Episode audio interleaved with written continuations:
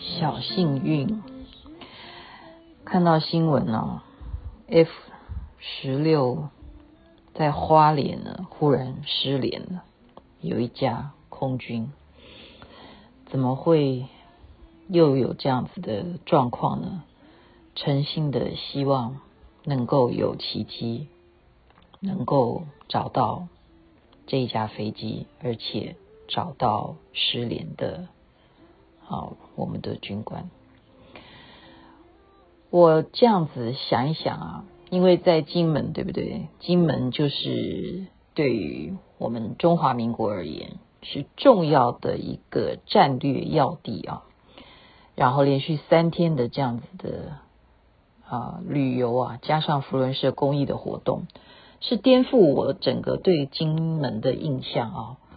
不过今天刚好又发生了这样子，我们的空军在晚上这种。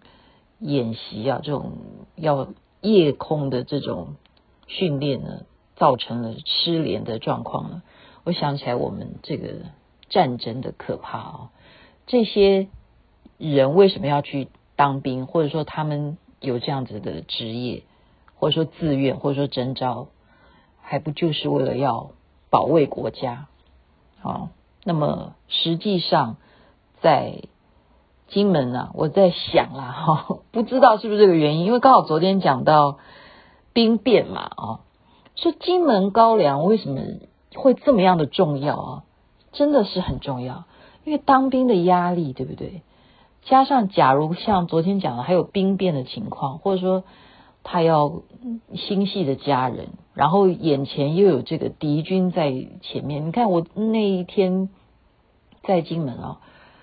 那种距离真的是肉眼就可以好近好近的看到对面的泉州啦，或者是到另外一个点啊，又可以好近好近的距离看到厦门哦。所以在疫情没有这样爆发之前，小三通金门人是很方便就可以到对岸去啊，旅游也好啦，或者说进行这些商业的交易啊，什么都是好的。那么一一场疫情下来啊，然后现在加上这个越来越敏感，对不对？为什么忽然这边演习啦？然后美国也拼命的在南海做演习啦，然后嗯，中国那一方呢又宣布他们在十一月的下旬或者下个月啊，也要进行一段很长很长的演习，然后弄得我们这边也很忙，所以军人就非常的操演。那。高粱重不重要？如果在金门的话，其实他们应该都躲起来正在训练嘛，是我们在观光看不到啊、哦。那种压力，哦，情绪上面、心理上面的，它也许可能就是酒精，对于我们任何人来讲都是有助益的啊、所以有时候人家说喝点红酒是好的，因为据说红酒里头的成分可以帮助啊、我们血液的循环。啊，红酒是好的，然后人家也说高粱是好的，然后我们看电视广告也可以打开来看高粱是好的，然后很多的计程车也可以看到他们会贴一个金门高粱是很棒的，哦，所以酒啊，对于我们的情绪是有它的作用。再来谈一谈啊，在呃我们之前有讲到，在第二次世界大战有一个非常有名的心理学家就是。弗兰克尔对不对？上次杨雄飞大哥也是讲到说，呃，军人呐、一定会接触到这一位心理学家，为什么呢？因为他是成名之后很年轻就被抓到集中营，好，在集中营头他根本就活不下去，没有想到这样子的苦行之后呢，最后可以离开集中营。然后又再来继续的完成他的心理学方面的一些著作，啊，这样子的了不起的一个心理学家，他曾经有一个描写，就是怎么样在里头过活。我们刚刚讲到的是金门高粱嘛，可是，在第二次世界大战那个时候，哪来的这些事情呢？尤其你假如进到集中营，他描写到一段呢，就是他的鞋子有一天就是坏掉了，鞋子破了，然后。周围的人呢，都想说完了完了，你快要拜拜了啊？为什么鞋子破了要拜拜？因为什么？因为德军呢，他们只要看到你行动缓慢，你就直接抓去，这个人没有用了，他没有作用在我们集中营里头，他也没有办法做劳力的事情，因为他已经身体不行了，那行动缓慢，拉去直接枪毙。好，所以假如一个人鞋子破了，哪怕是你鞋带断了，你都很难活下去，因为就是觉得说你是一个没用的人，你连走路都不能了，你还能做什么？就是枪毙吧，要不然就送到啊，去把他毒死吧，毒气室里头。那那一刹那之间，大家都替他担心，说你要不要拜拜了，明天见不到你了。弗兰克尔在那一瞬间，他忽然把自己的这个念头啊，我们学师尊教就观想，是不是？他把他自己的念头呢，就是去想象他现在在的环境啊，虽然是集中营，但是他把它想成是他曾经做一个。很大很大的这个心理学讲座的一个演讲的场合，然后周围的人全部都是在注视着他，正在倾听他等一下要接下来的这个心理学的发表。所以在那个瞬间，他就觉得说啊，这是我的专场，我又要开始演讲了，我又要开始走下去了！因此他就走得很快啊，也没有被这些军人德军发现说这是一个没用的人，他还是很正常的。所以他就是靠这样子的心理建设呢，度过了那时候的那个难关啊。那我们再来看有一部电影，其实我现在只是看看资料，但是我想起来我看过，那时候哭得胡胡说八道。这部电影叫什么？是啊，非常有名的意大利导演贝里尼啊，他所呃导的《美丽人生》，记得这部电影吗？美丽人生呢，也就是描写意大利啊一个有为的青年，是一个非常非常幽默的啊一个男主角。然后他爱上一个教师啊，努力的追求，因为他很幽默嘛，就是意大利人又浪漫，对不对？好不容易把他追到手了，然后两个人结婚了，男主角也开了这个心目中想要的这个书店，然后两个人也生下了这个可爱的儿子啊，叫约书亚。结果呢？为什么第二次世界大战，然后犹太人就会遭殃？因为德国人就是要把他抓起来，就是这样子的种族的问题。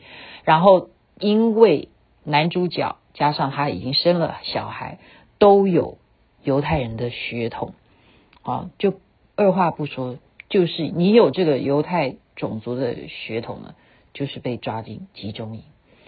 那时候他儿子还小啊，所以他就是。因为很幽默啊，个性很幽默，很达观，他就告诉他的孩子说：“这是一场游戏而已。这样子，我们来约定，他这个游戏的办法就是谁能先获得一千分，到时候谁就可以得到一个坦克车。”然后这个儿子呢，就很。相信爸爸，因为爸爸本来就是一个很会说故事的人，然后他就觉得说，进到集中营里头就是要进行一场游戏，然后我一定要做得很好，这样子我一定会比爸爸啊先赢得一部坦克这样子。孩子就是这样子目睹的集中营所发生的各式各样的这种惨况啊，孩子都认为那是一场游戏，他们正在要博得下一个积分，好。那他也是因为他这样子听他爸爸的话，所以他没有遭受到什么刑责啊，也没有进到毒气室，他就免免掉这个灾难了。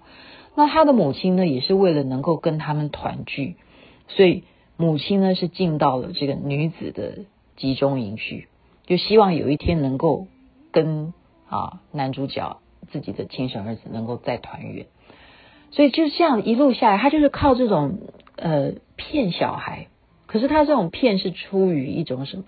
就悲剧当中的一种乐观，然后孩子信以为真。最后呢，已经美军要来解救他们了，他爸爸几乎都要成功了，妈妈也都要成功的出来了啊。可是还是在一场阵战当中呢，被德军乱枪打死。那孩子不知道，那时候孩子还是被爸爸交代说，我们要得到这个积分，你现在要躲在那个箱子里头。那孩子根本不知道他爸爸已经被枪毙了。那最后呢，打开箱子，已经胜利了嘛？战争结束了，集中营解散了。小孩子会看到的是什么？没想到还真的是看到了现场有停一部坦克车，他就认为说哇，爸爸讲的是真的。那这部电影其实它是、呃、非常非常让人家扣人心弦、感动人心的电影啊。呃，有一些犹太民族他们是非常排斥，他们觉得说这么样呃痛苦的回忆、伤痕，你却用这样子的手法，你说这是一个游戏来告诉我们吗？要我们来？认为说所有被残杀的这些犹太民族在集中营里头受难的人是一场游戏吗？啊，有些人是不以为然。但是原来这个导演贝里尼他的父亲正是在集中营里头其中之一的主角，所以导演他用另外一种方式来表达人生的这种刻苦，这是大家所不一定能够体会的啊。因此我今天。要谈的就是说战争啊，还是回到这个层面，没有人希望啊。可是我们还是要乐观的过日子啊。我们不能说我们今天的武力你多少分，那对方的武力是几分啊？谁怎么样会来救我们？还是先从自己的信念，还是从自己的呃团结，还是从自己努力的过好每一天。才是比较实际的。然后我们怎么样让士气更好？领导人，我觉得是很重要的。把今天所一些啊参访金门之后的感想分享给大家。哇，那个阿婷哦，有一位男主角阿婷，他说每天晚上听我的广播呢，戴着耳机，很快一听就可以睡着了。祝大家有美梦。那么阿弥陀佛。那么，观世音菩萨。